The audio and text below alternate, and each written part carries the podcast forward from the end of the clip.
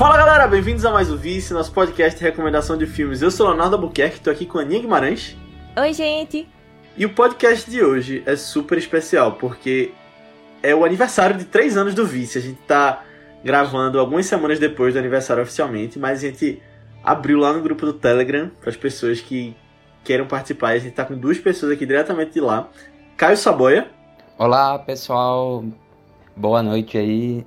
E parabéns por mais um ano aí de vice. Vocês são espetaculares, assim. Eu fico muito feliz por, pelo sucesso, assim, de vocês. Oh. Obrigado. E também, diretamente de lá, Tertius Ferraz. Olá, pessoal. Boa noite. É, parabéns ao Vice. É um podcast fantástico. É, aborda sobre vários filmes que são incríveis. Então, continue seguindo, ouvindo e acompanhando em todas as redes sociais. Boa. Boa. Olha aí. Inclusive, eles dois estão no grupo do Telegram, né? Se você quiser entrar no grupo do Telegram, como é que faz, Aninha? É só acessar, é só procurar lá na aba por Vice-BR. Boa. E. Certo. E o que a gente fez aqui nesse aniversário do Vice, né? A gente quis fazer uma coisa especial, tanto que a gente nem divulgou qual era esse filme antes, lá no início do mês, como a gente faz normalmente. E aí a gente colocou uma votação para que as pessoas é, escolhessem o filme que a gente falasse aqui e pudessem participar também. Aí Tertes foi quem indicou é, o filme que a gente vai falar hoje, que é O Abutre, filme de 2014, dirigido por Dan Gilroy. Filme aí de Jake Gyllenhaal que deu o que falar alguns anos atrás. Mas antes da gente entrar nessa discussão, eu quero pedir para que você que está ouvindo esse podcast, se você gostou, se você acha que ele agregou alguma coisa, manda lá para alguém que você acha que possa curtir, porque de verdade ajuda bastante a fazer com que a gente chegue em mais pessoas e possa se dedicar mais ao vice, trazer mais filmes, mais especiais, mais convidados. Então manda lá, nem que seja para uma pessoa, porque se todo mundo mandar para uma pessoa, a gente chega pelo menos no dobro, entendendo? Ao infinito. E coloca também quantas estrelinhas você acha que a gente merece no seu agregador favorito de podcast. Mas, antes da gente falar o que acha sobre o filme, vamos falar um pouquinho sobre essa essa saga que foi escolher o Abutre. E aí, Tertes, por que você, quis, você indicou o Abutre lá pra votação? É, primeiro eu tinha pensado em Blade Runner, porque é um dos meus filmes favoritos e o Denis Villeneuve é meu diretor favorito atualmente, né? Isso muda com o tempo. E aí a Aninha me vetou, infelizmente, porque já tinha. uma censura. Ela já estava planejando fazer um especial aí de Blade Runner no futuro, próximo. Vem então, aí. Mais uma promessa do vice. É, Nunca tinha falado essa promessa, a gente queria fazer há muito tempo. agora, agora vai ter, tem que ter. É. Sim. E aí eu pensei em Arrival, que é um sci-fi muito interessante também, do Denis Villeneuve. E aí ela vetou de novo, porque já teve Arrival. eu teve. aparentemente não acompanhei esse episódio. Mas. É isso, aí eu pensei até em outros filmes dele. Ele tem uns filmes mais cults, tipo Incendies. Eu não sei se é a pronúncia é essa. Mas tem outros conhecidos também, Sicário e, e Prisoners. Mas eu acho que não seria tão interessante assim pro pessoal querer votar, né? Eu, vamos votar, escolher um aqui que tem a chance de ganhar, né? aí eu coloquei o Abutre. Usou estratégia. E, na verdade, o Abutre, ele já tinha participado de uma votação anterior do vice, porque se vocês lembram, lá em 2021 a gente fazia o. Era. Você Decide o nome. Sim, que no final do mês a gente fazia um podcast e um tema escolhido pelo pessoal do grupo do Telegram. Aí, em novembro, teve a votação do filme Noir e ele entrou na. Na, na disputa, né? Na disputa, é. Só que aí perdeu pra All the Kingsmen, que a gente falou naquela época, que é a grande ilusão. É. De novo, o Sival bancando uma campanha, né, de um filme ganhador. Só queria dizer é isso. Algo suspeito aí. É verdade, temos... É, a história se repete, mas o Sival não tá aqui, infelizmente, né? Ele fez tanta campanha pro Abutre ganhar. É. Porque eu tava esperando falar de outro filme aqui. Se vocês lembram, a gente, no nosso episódio 100 do Vice, a gente fez um negócio parecido com esse também com o pessoal do Telegram. E a gente falou de Mulher Gato. Filme aí clássico com Halle Berry. E levantou-se a possibilidade da gente falar sobre Cats nesse podcast de hoje. Eu tava super animado para falar sobre Cats. Queria que tivesse sido. Hum. Mas não foi dessa vez. E eu gosto muito do Abutre também. Mas então ainda foi, pode foi vir aí no futuro, né? É, nada impede da gente falar de Cats um dia. Mas é isso. Vamos entrar agora para falar do Abutre. E vou deixar livre aí para qualquer um de vocês dois que quiser começar. O que, é que vocês acham sobre esse filme? Foi a primeira vez que vocês viram? Que, que vocês achavam antes, se já tinham visto e mudou agora? Fala um pouquinho, sem spoilers. É, eu assisti a primeira vez logo depois do lançamento, talvez alguns seis meses depois. Eu gostei bastante, é um, é um, filme super direto, né? Assim, ao ponto. E o que me pegou nesse filme, na realidade, foi a atuação do Jake Gyllenhaal. Pra mim é fantástica a atuação dele nesse filme. Ele realmente encarna um psicopata nesse filme. E aí, como fazia muito tempo, eu tava com vontade de reassistir, aí veio também essa oportunidade. Pronto, já no meu caso, assim, essa foi a primeira vez que eu assisti o filme. E para falar dele, assim, eu vou fazer uma pequena elipse, que eu lembro que uns anos atrás eu li um artigo assim que o sonho de qualquer ator de Hollywood e da maioria dos diretores é ter o seu taxi driver para chamar de seu, assim. Tanto que Boa referência. tipo é, é muito ator que tentou emplacar um filme estilo Taxi Driver. A gente eu acho que dá para lembrar de Ryan Gosling que fez Driver. Assim, a referência é bem óbvia, assim. E se você for na página de O Abutre, no IMDB, ele te leva para Taxi Driver como uma das primeiras opções, assim. Então, aí por que esses filmes normalmente os atores e os diretores querem muito ter, além do fato de ter um apelo, assim. É porque são filmes muito centrados em atores, na atuação de um cara e que ele tem que botar para quebrar, assim. E aí isso te propaga a sua carreira, te leva a Oscar, te leva a outro mundo, né? E assim, o Abutre é muito muito isso, né? Parece que é um roteiro, um filme feito para catapultar o Jake Gyllenhaal, assim. Tanto que a atuação dele tá fantástica mesmo. E assim, dessas vou botar entre aspas aqui, cópias de Taxi Driver. Eu acho que ele é um dos mais competentes assim, porque a crítica social é bem bem interessante, né? E pra gente que tá no Brasil em 2023 e assim, muito nos anos anteriores também, a gente consegue se identificar muito com as críticas que tem a os programas Pinga Sangue, né? Que coloquialmente a gente chama aqui.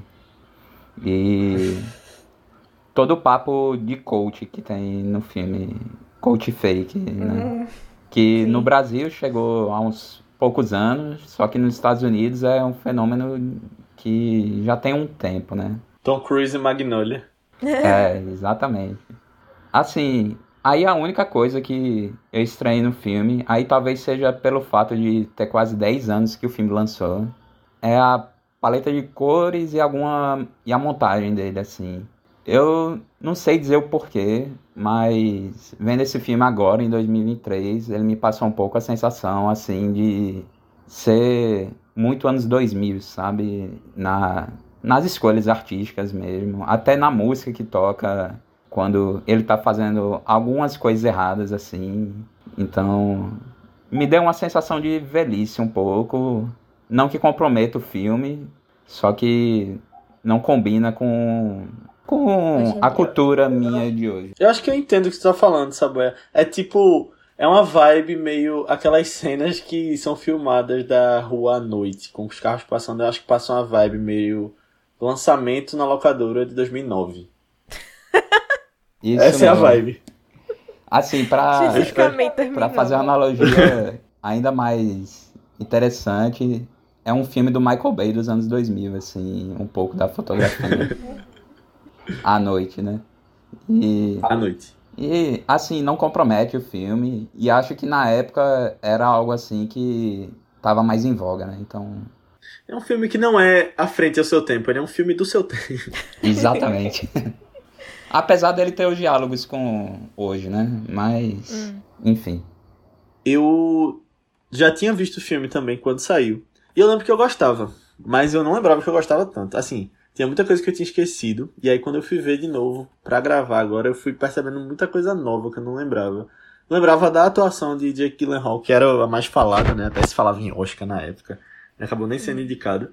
Mas agora eu pude perceber umas coisas muito legais, tipo tanto as críticas, né, como tu falou, mas também essa parte de trabalho por trás do personagem dele, que parece ser uma pessoa que aprendeu fazendo curso online, que ele fala no filme, né? E, e não é realmente. Não tem aquela humanidade por trás, parece ser um, um vídeo repetindo a, os clichês, mas ele vive aqueles clichês, né? Eu acho, ele interpreta muito bem. E eu acho o roteiro desse filme muito, muito crível e muito bem feito. Tipo, os diálogos, os, as situações. Tipo, é um filme pequeno em escala, se você ver. Tipo, acho que as coisas. Tudo bem que tem uns, uns pulos de tempo ali. Mas é uma coisa que se estende de um jeito. Eu acho Drive um filme maior que esse. Em escala, assim, se você ver é, as coisas que acontecem. É, apesar de que eu ainda acho melhor. Acho Drive melhor. Eu lembrei de Drive também vendo. Eu acho melhor.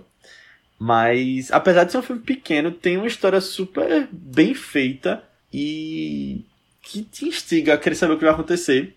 E eu gosto muito do final do filme também. E aí eu acho que a gente pode conversar um pouquinho mais daqui a pouco com spoilers. Uhum. Eu assisti pela primeira vez agora também. Fico muito feliz de ter sido obrigada a assistir, porque é, ele, ele era um daqueles meus filmes da lista da vergonha, sabe? Tipo, eu não acredito que eu ainda não vi esse filme. Eu não acredito. Na verdade, tem vários, tem vários filmes do do Jake Gyllenhaal. Eu percebi isso depois que eu assisti esse filme também, que estão lá na minha listinha da vergonha. Eu tô tipo, pô, eu preciso fazer uma maratona dele algum dia. Então... O problema é Jake Gyllenhaal. É, pelo visto, né? Eu não conheço o trabalho suficiente dele. Pelo visto, eu sou Team Taylor Swift. Mas. É... Não. não, mas assim, gostei. Gostei muito de ter finalmente visto ele. Eu gostei do filme no geral, assim. Eu acho ele dá fantástico também, como questão da atuação, sabe? É, eu acho ele, desde a primeira cena, meio assustador, assim, e passa muito bem a vibe que o que é ele do início ao fim do filme, sabe? Não acho que foi um filme que eu super amei, que super me conquistou. Eu acho que eu tava esperando alguma coisa a mais, assim, dele também, e que nunca veio, sabe? Eu não sei se isso é uma coisa boa ou ruim, talvez seja só uma coisa de expectativa. Eu sinto que, a partir, tipo, o que eu sabia desse filme, que era basicamente a sinopse, ele me entregou aquilo, sabe? E não foi meio que para além. Aí eu acho que talvez tenha meio que a ver com isso que Léo tava falando também, de dele ser um filme mais contido, assim, de certa forma também, mais simples. É... O que não quer dizer que ele é ruim, assim, né, por causa disso. Mas acho que, tipo, tá, eu tenho a noção do que, é que esse filme vai falar, e ele falou sobre isso, assim, sabe? E eu tava esperando talvez alguma coisa a mais, assim. Ou talvez eu me envolver mais com a história no geral. Não sei se é porque eu detestei o personagem dele assim também. Não sei se era pra ele detestar. Porque eu vi os comentários depois dizendo que. que... Não sei, porque eu vi uns personagens. Ou umas pessoas depois dizendo que acharam ele carismático ainda, não sei o que. Eu fiquei. eu acho que é o problema dessas pessoas. Filme? Peraí. é, é, tipo isso mesmo. Comparando com, com outros, assim, anti-heróis malvados, assim, né? Que faziam coisas horríveis. Tipo, Tony Sopranos, o Walter White, sabe? Eu fiquei, gente, ele é metade desses personagens, calma lá, sabe? Ele parece muito mais um psicopata real, assim, mesmo, sabe? Que a Sim. gente poderia encontrar, assim, sei lá, em qualquer emissora, vendendo essas coisas, assim, sabe? Mas eu achei um filme legal, eu achei, eu achei um filme bem interessante. Tu gosta mais dele ou de Drive? Que a gente já falou aqui. É, eu não sou fã de Drive, né? então... Não gosta, né? É então, verdade. Acho que dele, acho bom. que dele. Saudade. É. Desde aqui do Abutre. Falando disso do roteiro do filme, tipo, ele é bem redondo, né? Só que eu senti um pouco disso de Ana, de que ele não surpreende, assim. Chegou um ponto do filme que eu pensei, cara, eu sei exatamente onde isso vai mais ou menos dar, assim, de que, ah, ele chegou nesse ponto, acho que vai acontecer isso, vai acontecer aquilo. Aí. Assim, o final, aí vai comentar depois, né? Que spoilers, então. Mas ele dá uma surpresinha assim. Só que o grosso dele é um pouquinho previsível. É, mas ainda é uma surpresa que a gente meio que espera, porque a gente viu rolando outras coisas que levaram a isso também, né? É. Vamos, vamos segurar os spoilers e, e já, já a gente fala. É, mas só é, falando uma coisinha aqui do terceiro ato, me surpreendeu a escala que o terceiro ato teve, assim. Eu não vou ser específico, mas ele foi ah, mirabolante, eu assim. Eu não acho que é uma escala grande ainda. Tipo, ela é maior do que o filme estava sendo, mas já fiz maiores no GTA. Eu não esperava tanta ação especificamente, assim, sendo bem é, específico, né? Acho que parece ser uma coisa que tipo, o orçamento do filme foi para isso, né? Ah, a maior parte. É, imagino que 80% foi pro terceiro ato, assim. Que a gente vai comentar melhor, mas é bem interessante as cenas assim, até a maneira que é filmada. Não é comum assim, a cena bem feita. Não, é verdade. Mas vamos entrar nos spoilers então pra gente poder falar essas coisas que a gente tá querendo falar tanto. Uhum. É... Ô Tertius, tu que indicou o filme. Fala uma sinopse rápida antes da gente entrar nos spoilers. Uma sinopse rápida. Basicamente, é, nós temos o nosso personagem principal, é, o Lois, e aí ele meio que se vê num trabalho de jornalista investigativo, mais ou menos, que chega em cena de crimes e tira fotos e tal. E aí, basicamente é isso. Ele passa o filme todo tentando chegar, tem seus concorrentes, né? Tentando chegar em cenas de crime antes para poder é, ganhar o dinheiro dele, né? Viver a vida. Se é isso Boa. a intenção mesmo dele, né? Boa, é isso. Então o filme tá lá na HBO Max. Se você não viu, corre lá para assistir, porque a partir de agora a gente vai entrar em spoilers, a gente vai falar o final, a gente vai falar quem morre no filme. Então, vai lá ou fique por sua conta em risco, porque a partir de agora estamos com spoilers.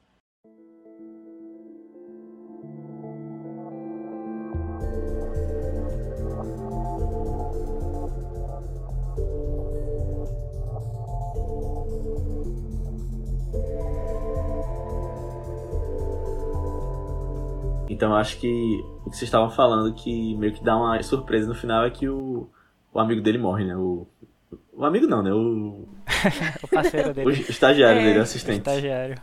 Eu, eu fiquei surpreso também, eu não lembrava que isso acontecia. Quando eu rolou. Eu não lembrava também, não. Mas eu acho que é muito do que a Aninha tava falando, né? Tipo, ia dar alguma coisa. ia dar problema ali. É, sim. Depois que ele sabotou o cara lá cortando o freio, velho. Você só esperava o pior dele, né? Na verdade, acho que desde a primeira cena. Eu, eu falei dela assim, um pouquinho, como eu fiquei impressionada.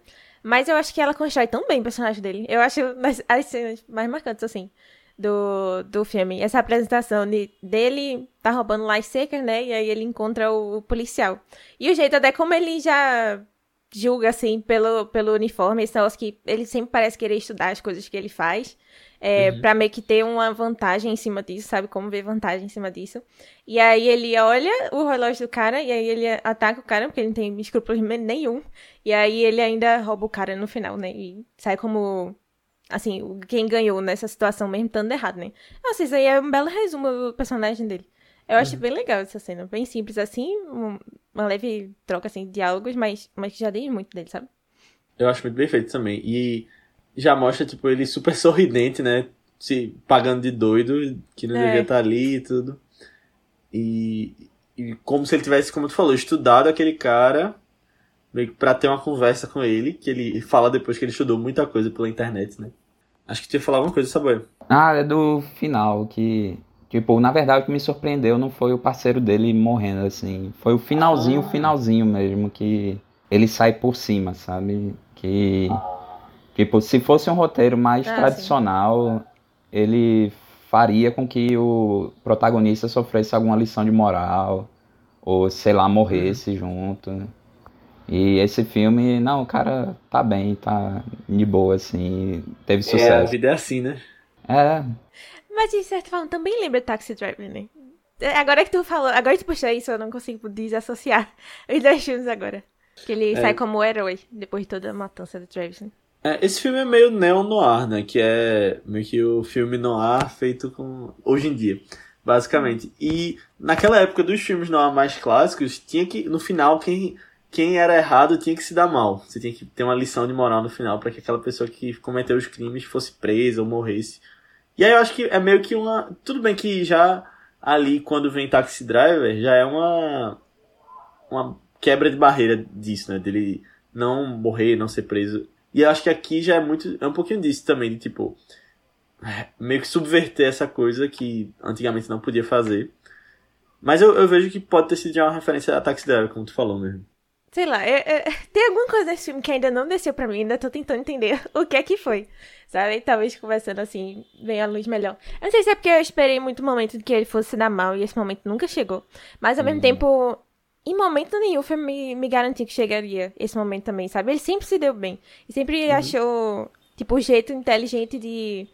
É inteligente assim, né? E, e sem caráter de chegar numa situação melhor e nunca foi enfrentado. E quando ele é enfrentado, ele dá um jeito de ser melhor também. Sabe? Aí eu não sei o que, que eu esperava, assim, exatamente de, de que ele se lascasse. Como que ele ia se lascar num negócio Sim. todo desse, sabe? E porque ele, ele também sempre foi um personagem muito controlado. Tipo, o filme todo, assim. Ele só tem aquela cena dele gritando no, no banheiro, né? Que, tipo, eu olhei assim e também fiquei meio. Hã? tá bom, tá bom, né? Ok, esse momento aqui de atores gritando pra ver se ganha algum Oscar, mas tudo bem. Porque eu não sei se combina tanto assim com ele, sabe? Ele sempre foi alguém tão de reprimir as coisas e tal. Sei lá, enfim. Eu acho mas que aí... se reprime tanto, tanto uma vez, tem que soltar, né? Alguma hora é, mas. Mas, tipo, é, é, essa cena só. Em todo filme que ele solta, assim, tipo, de, de realmente expressar mesmo, assim, né? Tipo, estou surtando, estou gritando, esmurrando o espelho do banheiro, ó, oh, sabe? Eu estou sendo dramática aqui em relação a esses meus problemas. Todos os outros ele tenta contornar de outros jeitos, assim, sabe? Ah, não sei, não acho que essa cena combinou tanto assim com ele, não. Mas, é, enfim. Mas, ei, tu gostou da atuação dele? Porque eu acho sensacional essa atuação dele. Não, achei fantástica. Achei fantástica, assim. Foi é isso que bom. me deu vontade também de fazer a maratona de Jake Gyllenhaal. vem aí, vem aí. mas, mas eu acho que ele tá muito bem. Eu falei da conversa de Oscar e eu lembro que realmente, tipo, era tipo, ele vai ganhar o Oscar, não sei o quê. Aí eu lembro que ele foi, ele foi indicado ao Globo de Ouro. Acho que ele não ganhou naquele ano. Deixa eu só me certificar aqui do Globo de Ouro. Mas eu acho que ele nem foi indicado, pô. Eu lembro que tava uma campanha danada, grande. Eu acho que ele foi esnobado mesmo. Foi. E aí depois, tipo, ele foi esnobado outra vez. Porque ele nunca foi indicado, né? Jake Gyllenhaal ao Oscar. Quem foi? Isso foi o ano de... de do... É... Eu só quero dizer tudo em todo lugar. Teoria de tudo? 2015. Talvez, deixa eu ver aqui. Não, ele só foi indicado ao Globo de Ouro, não ganhou. Quem ganhou esse Oscar foi Birdman. E o ator ah. Ed Redmayne. Ed Redmayne, Teoria de Tudo. Ah, sim, sim. Aí. Mas vou dizer os cinco indicados aqui a melhor ator nesse ano do Oscar. Ed Redmayne, Teoria de Tudo, Steve Carell por Foxcatcher, Brian Cooper por Sniper Americano, Benedict Cumberbatch por O Jogo da Imitação e Michael Keaton por Birdman. Acho que cabia aí um... Eu tiraria o, o Cooper. Eu tiraria o Cooper de sniper americano. Tudo que você pudesse tirar de Birdman, tira. Não, Birdman é sensacional, que isso. Não, Birdman é ruim. Tô brincando, eu acho que Michael Keaton pode ficar aí em ator, mas Birdman não é bom não. Não, não gosto não. Agora, o roteiro desse filme foi indicado, o melhor roteiro original. Hum. O que é bem legal. É merecidamente, né? Inclusive, o diretor é o roteirista, e tradicionalmente ele é roteirista né? em outros filmes. Acho que o Ultimato Borne com ele também. Então o cara tem estrada, né? Uhum. É, não, total. Tem uma, tem uma característica desse filme que eu achei interessante, que é o seguinte, quando ele chega geralmente nas cenas de crime, a gente nunca tá vendo o que ele consegue ver. Porque sempre tem pessoas, carros, veículos ali é, bloqueando a nossa visão, né? E aí, é, como tem muita gente ali, até policiais e tudo, eu achei interessante isso porque naqueles momentos ele não conseguiria demonstrar suas emoções, né? Até porque ele é sociopata, psicopata, não sei. e aí, quando ele vê essa filmagem em casa depois, é aí que a gente consegue ver a reação dele e, tipo, como aquilo ali vai afetando ele. E é como a Aninha disse, né? Eu acho que isso serve pra construção de personagem do Lois. Então, eu achei isso bem interessante. Não, total. Agora, só, só uma correção de saber que eu fui olhar aqui no MDB bem rápido na hora que você estava falando. O, o Gilroy dos filmes do Bourne é o irmão dele, é Tony Gilroy. Esse é Dan Gilroy, que ele participou do Legado Bourne, que foi o 4 só. Ah, é? Caramba. Tá acreditado, é. Então tem muito artigo errado também na internet, viu? Porque quando vão fazer review de, do Abutre, sempre falam, não, ele participou de Bourne e tal. Não, mas ele participou do, do 4, é. É. Do roteiro do 4, que é que é o pior. É o que é que não tem o Matt Damon? É, que é com o Jeremy Renner. Ah, então acho que é só confundir o filme enquanto eu falava aqui. Ah, sim, O Born. Ah, justo. Uhum. Mas ele fez outros filmes depois, né? Ele. Ele. Deixa eu ver até se ele dirigiu. Não, ele não dirigiu, não, mas ele participou do roteiro do Kong, a Ilha da Caveira. E ele dirigiu. Tipo, esse filme foi o filme de estreia dele como diretor, o que já é impressionante, eu acho. Eu acho que, tipo, ele tem um jeitinho de filme de estreia, diria, mas já é, eu acho que é um filme de estreia muito bom. Não é, tipo, não diria de primeira que é um filme de estreia. Mas sabendo que é, faz sentido. Eu acho que é, é meio que por aí meu pensamento. Tipo, o nível é alto, mas você vê que não tá maduro ainda a direção, né? É. E ele fez um filme bem interessante também, que é meio ruinzinho, de terror, na Netflix, não sei se vocês lembram, chamado Velvet Buzzsaw, que é numa ah. galeria de arte, e a arte mata as, as artes matam as pessoas. Que é com o Jake também, né? É com o Jake também. Eu não vi não, mas é interessante esse filme. Saiu. É, é legal, eu vi já. Mas a gente tava falando das surpresas do roteiro, e tem uma surpresa que, quando rolou, eu fiquei, eita, então tava indo por aí, era eu não sabia. Que ele primeiro faz a proposta pra a jornalista, né, deles ficarem juntos, tal, que ele queria ter uma namorada, ele queria que ela ficasse com ele, que ele gosta de mulher mais velha. E aí fica por isso. E aí daqui a pouco, lá no final, depois, lá na frente do filme, ele fala: Naquele. Quando nós estamos sozinhos no seu apartamento, não sei o que, não sei o que. Aí eu, eita, tá rolando? É. Não, cara que tá se ele ainda tá lá, né? Não, é justo. Eu, eu, eu gosto. Eu gosto da sutileza que fizeram isso. Uhum. Ele é escroto, mas. Eu acho que combina com o filme, porque o filme meio que que nem Teste falando assim, meio que sempre tem coisas tapando as violências do filme, né? E a gente não vê assim direito, apesar de uhum. ser um uhum. filme muito sobre todo esse carnaval que faz em cima de violência. A gente só vê mais à medida que o filme vai avançando também, né? E tal. Mas, mas eu. Eu gosto, assim, eu gosto de, de que ficou. Tem muitas coisas que ficam meio na entrelinhas, assim, nessa uhum. relação deles. É, tanto que uma coisa curiosa do diálogo é que ele deixa implícito assim que, tipo, a relação deles é meio que juntos ela é um pouco mais mandona assim, tanto que ela não faz o que ele quer que ela faça, que que ela faça, é. E ele é, parece que é meio banana assim, quando tá nessa intimidade com ela. Isso eu não achei não. Eu achei que talvez fosse meio. Ele fosse meio violento com ela. Acho pensei mais desse, desse lado. É, eu também. Só que é meio que. Mesmo ele querendo fazer alguma coisa, ela diz não e ele não consegue avançar, tipo, pelo que ficou no diálogo, assim. Então, mas de qualquer jeito, acho que ele deixa meio em aberto, assim, o que. para você imaginar o que eles estão fazendo ali. Uhum. Aliás, o que vocês acharam da personagem dela, assim? Porque acho que ela é a segunda personagem mais importante, assim, do filme. E a gente ainda não comentou dela. Verdade. Eu gosto muito daquela cena que eles estão apresentando, né, a, a, casa e, tipo, ela vai narrando tudo e mostra, tipo, o que, é que ela queria no final das contas. E ela é ele, basicamente. É. Só que mais, mais socialmente aceitável, né? É. Eu acho que o que pode corroborar com o que Saboia falou é que, basicamente, a forma como tem a relação dele com o vice-presidente dele, né? Aquele, aquela promoção. Foi de estagiário para vice-presidente. É, de estagiário para vice-presidente. É que eu vejo uma similaridade, uma similar, similaridade aí. Não sei nem se eu falei certo. Porque, de certa forma, o estagiário sempre ficava puxando ele, puxando ele, e ele às vezes cedia, às vezes não. E você vê isso até na cena final, um pouco antes de dele matar, de certa forma, indiretamente ali, né? Que ele tava cedendo ali ainda na, na discussão, né? Então, tipo, se ele tinha aquela relação com um cara que ele basicamente só trabalhava para ele, né? Então, eu acho que com, com a jornalista lá, não esqueci o nome dela agora. Nina. Nina, isso.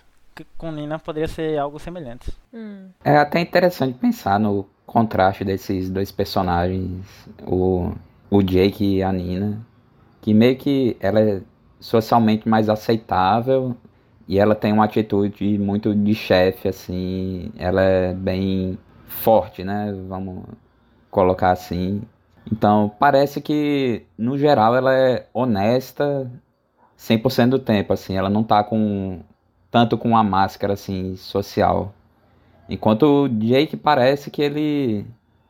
Tipo, tenta se esconder bastante em, num papo mais de coach, de empreendedor, de ele fingir que a iniciativa dele de um carrinho com um estagiário que é um semi-escravo quase, é uma empresa. Então, meio que ele tenta criar uma imagem dele maior do que a que ele tem, enquanto Nina, ela é o que é, assim, e tá lutando, né? Então, ela parece ser muito menos covarde do que ele, vamos colocar assim. Meio, ele é mais sem escrúpulos, né? Acho que seria isso. E ela meio que teria um pé atrás pra fazer algumas coisas. É, e também, sei é lá, eu noto que ele tem um medo de ser quem ele é de verdade, sabe? É porque eu acho que ele de verdade é, é ilegal, né? tipo, quando para pra ver, assim, ele se esconde mais quando ele tá fazendo ele é coisas... Coringou ele, o filme todo. Mas ele se, ele se não, esconde ele mais. Não, completamente. Ele já desceu Coringa desde o início do filme. mas, mas, tipo, ele se, eu sinto que ele se esconde mais quando ele é confrontado com as coisas horríveis que ele faz, né? Mas justamente porque ele tá fazendo coisas horríveis ali. Mas, tipo, realmente fora da lei, né? Mexendo em evidências, essas coisas. Mais de invadir, não prestando socorros, um acidente, essas coisas assim, né? Que a polícia vai mais atrás dele, ele fica se fazendo de doido. Mas ela, é, eu acho que eu entendi assim, se ela está falando, ela é mais de de assumir que ela quer mostrar a violência mesmo, porque ela sabe que é violência que vende, sabe? É, mostrar também. esse lado assim, né? A coisa que meio que parece que, tipo, não só nessa coisa da violência, mas na vida pessoal mesmo, ele parece que se esconde numa fachada, numa fachada assim. Tipo, a gente vê isso nos atos do crime dele, mas pelo menos para mim, quando o filme mostra como é a vida rotina dele em casa e tudo. Me parece que ele é muito socialmente retraído assim e tenta passar para o mundo uma imagem de que ele é outra pessoa, uhum. sabe? E isso vai a se espalhando tanto na violência, tanto no caráter dele, na vida pessoal.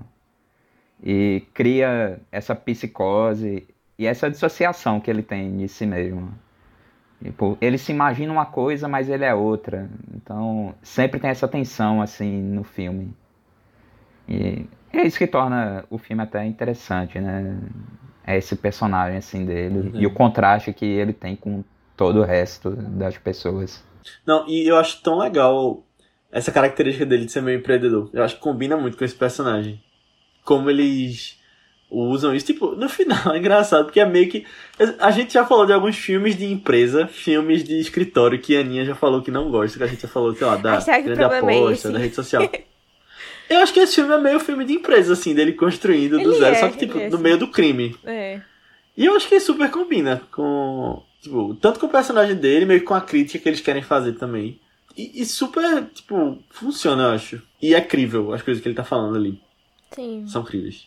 Eu queria falar de uma cena muito específica que eu gostei de como foi feito. É, no começo do filme, quando ele vende a primeira imagem, vai ver pela primeira vez o, a batida lá, que ele filmou, que ele invade assim para filmar, né? Quando ele tá mexendo na televisão, ele liga a televisão. Eu achei muito legal que mostrou ele mudando de canal e passando outras coisas na televisão antes dele chegar no canal que ele precisava. Porque normalmente nos filmes a pessoa liga e já tá naquele canal, né? Que você quer ah, ver. Sim. Eu achei uma sacada legal isso. Assim, dessa coisa do filme ser crível. Tipo, eu acho que ele mistura um pouco de realismo com muito absurdo também. Porque se você para pra pensar, tem coisa ali que você não imagina realmente acontecendo tanto assim no mundo real. Desde uma coisa pequena, tipo, você fazer uma perseguição ao criminoso usando um carro vermelho, que até um dos personagens dentro do filme comenta, assim. Até, tipo, eu acho que se um jurista pegar esse filme e ver o que foi feito, assim, ele vai ver que tem uns furos, mas ao mesmo tempo se você compra a ideia, porque o filme te vende bem essa ideia, e você suspende, assim, a sua descrença, porque tem qualidade e a crítica é boa, né? Ele comete alguns crimes que nunca passariam né, na vida real. Eu acho que um furo. O maior furo para mim em relação a isso foi no na cena final, depois da perseguição, quando o policial matou um dos criminosos lá. E aí ele chegou perto do. de. de Jake, né? E aí, ele tipo, não atirou. O, o, policial simplesmente sumiu da cena, tá ligado? E eles estavam em visão um do outro ali, tipo, ele vai-se embora de boa, sem rolar nada, Não, tipo. É, nessa cena eu percebi que ele atirou no, no estagiário, né? E o cara levanta e eu pensei que ele ia atirar em Jake, né? É, eu também pensei. Aí ele vai embora. E depois disso o policial chega, né? Aí, tipo, mata ele. E aí, tipo, os dois estão em, em, em, visão um do outro ali. É, isso é e verdade. simplesmente ele vai-se embora. Depois de tirar a câmera do, do corpo, tipo, mexendo em evidência novamente e tal e não acontece nada, né? É mesmo. As outras cenas, assim, são até mais críveis, sabe? De tipo, ele chega lá e tem um monte de gente, não sei o que. O pessoal às vezes pode estar até desatento, né? Mas essa cena foi a que mais me marcou, porque só tinha um policial ali naquele momento. E simplesmente ele foi embora. é. Até pra depor contra ele depois, né? Quando ele vai ser investigado. Sim. É, essas cenas do ato final, apesar da ação ser espetacular, assim. Tipo, é uma ação prática que você não vê tanto, mas nem Velozes e Furiosos faz mais isso, assim, direito, né? É verdade. Christopher Nolan faz. É. é Léo mantendo, Léo mantendo a tendência do podcast Luz da Ribalta, né? Em que a cada 10 minutos ele falava pra Aninha, Christopher Nolan e Aninha. Meu Deus. O Charlie Chaplin dessa geração. Da nossa geração. A forçação, hein? Ah, sim. E olha, eu gosto muito do Christopher Nolan, assim, acho muito bom os filmes. Mas eu entendo esse, esse constrangimento de Aninha, né? Sim. Agora, só voltando para outra coisa que a gente falou também de da violência que ele mostra, das cenas mais gráficas. Eu acho muito bom como, em algumas cenas, quando são cenas gráficas mesmo, ele mostra através da do visorzinho da câmera dele. Tipo, não mostra realmente o que tá sendo feito, tá mostrando ele filmando e você sabe o que tá vendo por causa do visor da câmera ali. E tipo, além disso, também gosto muito da cena da casa, que ele se entra no quarto do bebê. E o suspense que é feito ali, porque você de primeira não sabe. Aí depois eles dizem, não, não tem ninguém ali. Mas eu acho muito bem feito como, como fizeram isso. É, eles praticamente meio que simulam o que foi, tipo, a mulher quando tá narrando pra dizer, enquanto tá indo pro ar, né? Eles simulam o que rolou pra uhum. gente também. Deles dizendo, ai, é. mostra atenção, não mostra ainda, é, é faz, faz a construção de tensão do negócio, sabe? Aí é legal, assim. A construção de tensão desse filme é brilhante, né? Principalmente do segundo ato em diante, né? que até algumas situações meio que você esperando, tipo, puxando lá da primeira parte, assim, desse papo da gente, que chegou um momento que eu sabia o que ia acontecer, é que, tipo, quando eu vi que ele estava tendo sucesso nisso daqui que ele estava fazendo, eu imaginei que ia ter um momento em que ele ia fazer uma violação grave de alguma uhum. cena de algum crime. Uhum. E ele ia fazer algum tipo de chantagem e se envolver com a máfia, criminoso, assim, algo do tipo. Podia virar um filme de máfia, né? Seria legal também. Mas eu gostei do rumo que tomou.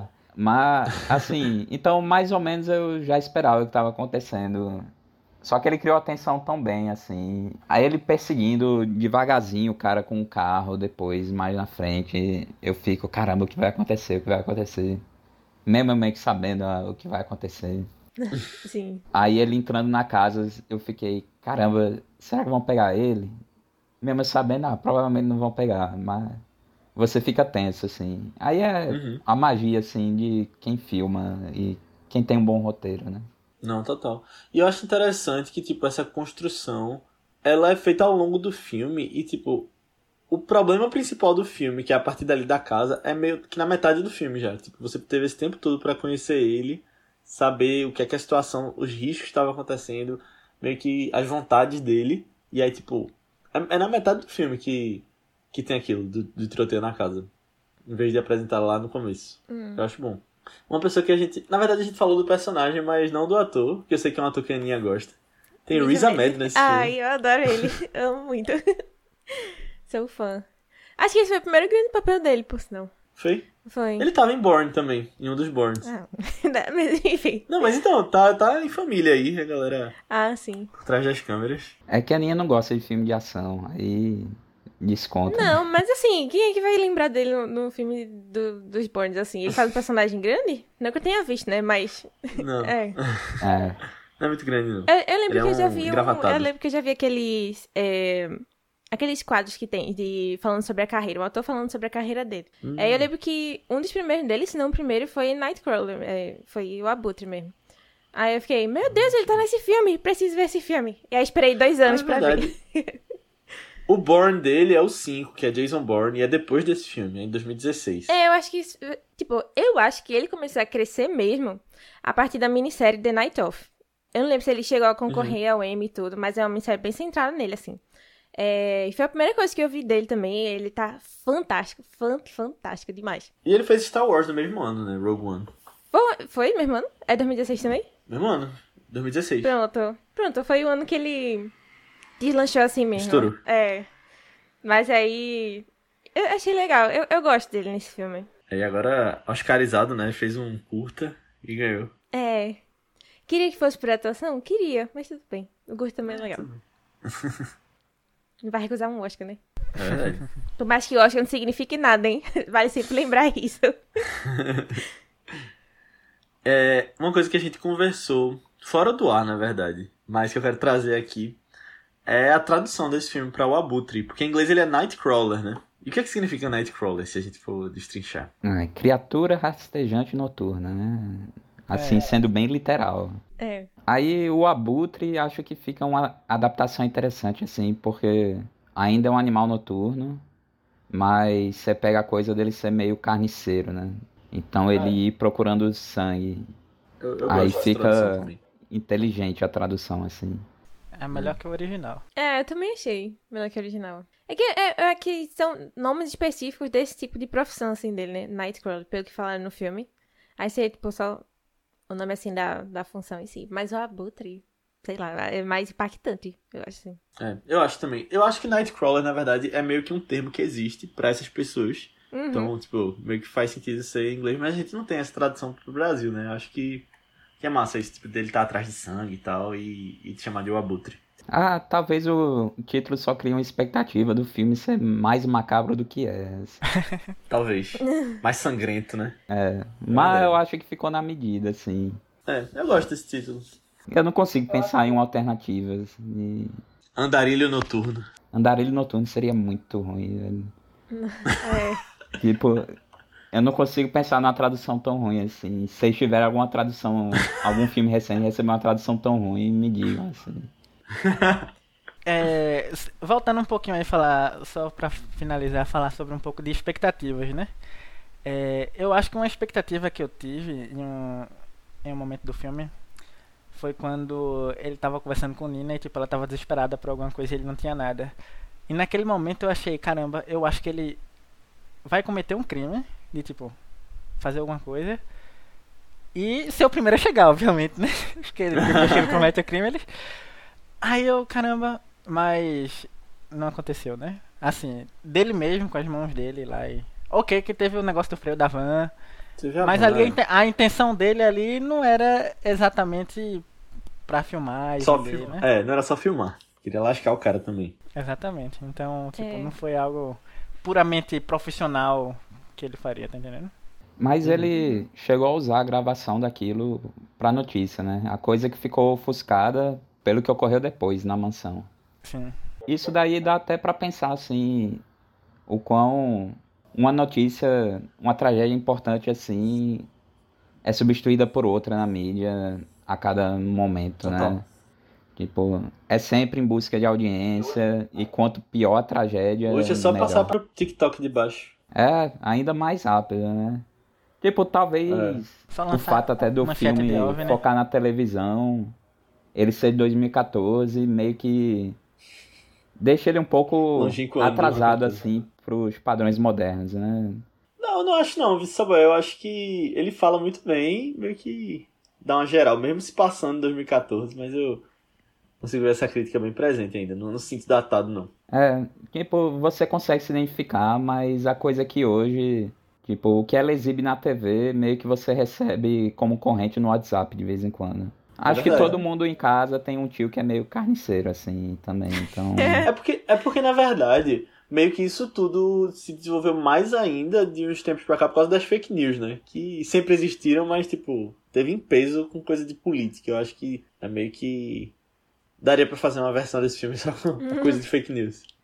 É, e não só fake news, né? Mas, assim, real news, só que te passam sei lá, ah, ocorreu um acidente na BR aqui da sua cidade, aí o motoqueiro se, se esfacelou, na TV ia só mostrar provavelmente o fato ocorrendo, uma poçazinha de sangue, mas aí você recebe no WhatsApp a foto do cadáver completo. É muito pesado, isso é verdade. É. Lembra daquele cara que, acho que foi em 2020 ou 2021, que tinha um assassino solto no norte do país, aí ah, teve uma operação da polícia atrás dele. Eu lembro vagamente disso, mas eu lembro que foi uma coisa bem falada e saía vídeo super explícito também na época. É, faz até refletir um pouco que tipo, o filme foca muito do lado da oferta, né? A televisão ofertando o sangue. Mas tem muita demanda por sangue também, tipo, tem algo da gente como sociedade ou como ser humano que a gente meio que gosta disso, por mais bizarro que seja. Claro que tem gente que não dirige gosta. mais devagar quando passa por um acidente, acidente de trânsito. É. é, todo mundo para para ver a tragédia, para ver o sangue. A pessoa pode ter a versão que for, ser pacífica que for, mas quando ocorre isso, ela fica presa por aquilo. É meio um pouco é um pouco bizarro, né, quando você para para pensar psicologicamente. Verdade. Terminar nessa nota maravilhosa. Caramba, pessoal, não deixem terminar assim, não, com essa reflexão triste. É. Mas tem notícias boas no mundo também. O WhatsApp permite que a gente passe bom dias fofinhos. Pronto. Pronto. Melhorou Invasão um alienígena chegando aí. É pronto, essa história aí do alienígena é a mesma coisa, né? Que não vai dar em nada também. É. São os marcianos, pô. Falando em gatinhos, a gente tem que ver quando vai ser o episódio sobre Cats, né? É verdade. Ai, sim.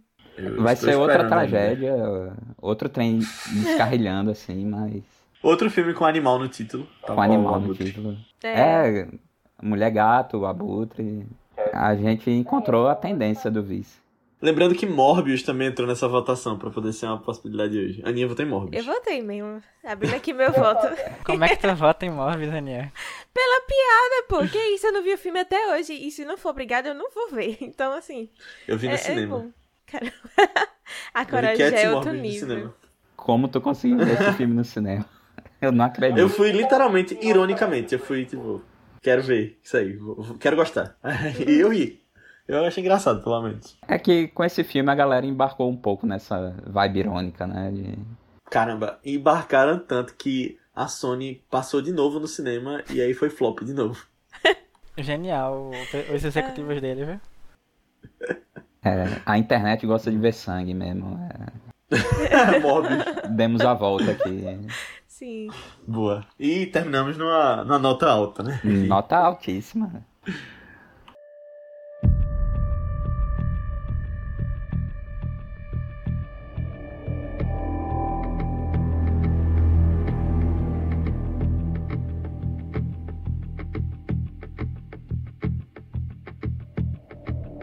Então é isso, pessoal. Chegamos ao final da nossa discussão sobre o Abutre. Espero que vocês tenham gostado. De verdade, muito obrigado por ter ouvido até aqui. E se você gostou, manda lá, nem que seja para uma pessoa, porque se todo mundo mandar para uma pessoa, a gente chega pelo menos no dobro, tendendo ao infinito. E coloca também quantas estrelinhas você acha que a gente merece no Spotify ou no seu agregador de podcast favoritos. Você pode vir falar com a gente sobre feedback sobre o episódio, comentários sobre o filme, sugestões de próximos filmes e para participar de próximos momentos como esse lá no nosso grupo do Telegram. Que é só pesquisar por ViceBR lá no Telegram que você vai estar num grupo que Saboia e Territ estão, você vai poder discutir sobre filmes, você vai poder estar falando com a gente sobre o que tem assistido, sobre notícias. Então entra lá, você vai ser muito bem-vindo.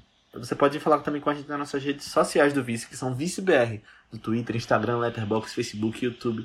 Qualquer lugar que você pesquisar, manda lá uma mensagem pra gente, segue a gente que a gente responde. Ou você pode falar também com a gente nas nossas redes pessoais, que são Aninha tua. No Instagram eu tô underline Aninha Guimarães e no Twitter Marvelous MS Ana. Boa, eu tô como Léo Albuquerque, tanto no Twitter quanto no Instagram. E vocês, Tertius e Saboy, onde o pessoal pode encontrar vocês? No Instagram, Tertius Ferraz, eu acho. eu acho.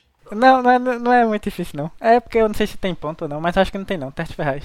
É, eu tô basicamente no Instagram, que é como Caio Saboia com Y14. Boa. Saboia com Y, não Caio. é, ficando claro, né? Tem dois Is aí. Menino que assim sabe. É verdade. Pessoal, de verdade, muito obrigado por terem participado. Vocês agregaram demais. Foi muito legal. Obrigado, Tert, por ter sugerido o filme também. Eu que agradeço aí a participação.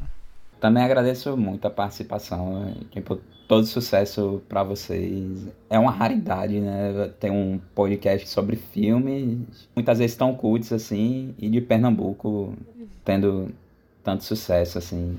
Então, por mais três anos, né? Obrigado. Muito mais, na verdade, né? Que três. É. Sim. Mas é isso, valeu, gente. É... E na próxima semana, antes da gente ir, vou falar um pouquinho sobre o próximo filme. Que a gente vai acompanhar um filme que se passa na Revolução Iraniana, né? Que a gente já falou lá em Persépolis. E tem alguns reféns americanos presos no Irã. Para isso, um agente da CIA ele precisa ir buscar esses reféns americanos e trazer de volta para os Estados Unidos. E o que é que ele faz para justificar a ida dele para o Irã? Ele finge que está fazendo um filme fictício. E a equipe vai lá no meio dessa missão de espionagem fingindo que é um filme. A gente vai falar sobre Argo, filme aí de Ben Affleck, que ganhou o Oscar de melhor filme em 2013. E eu tô, tô muito animado para falar de Argo, é a indicação minha aqui, porque faz tempo que eu não vejo, mas eu lembro que eu adoro esse filme. Faz anos que eu não vejo, mas eu sei que eu gosto muito. E a história é real, né? É ele... História é real, exatamente. É real. Mais impressionante é isso. Minha opinião aqui é um dos grandes vencedores do Oscar desse século, 2000, 2000 pra cá. Eu ainda não eu sei vi. Que, não eu sei que tem gente que fala mal, mas... Eu gosto quero, desse filme, eu gosto de Argo. Mas é isso, pessoal. Então assistam lá e até semana que vem. Tchau. Tchau, tchau. tchau.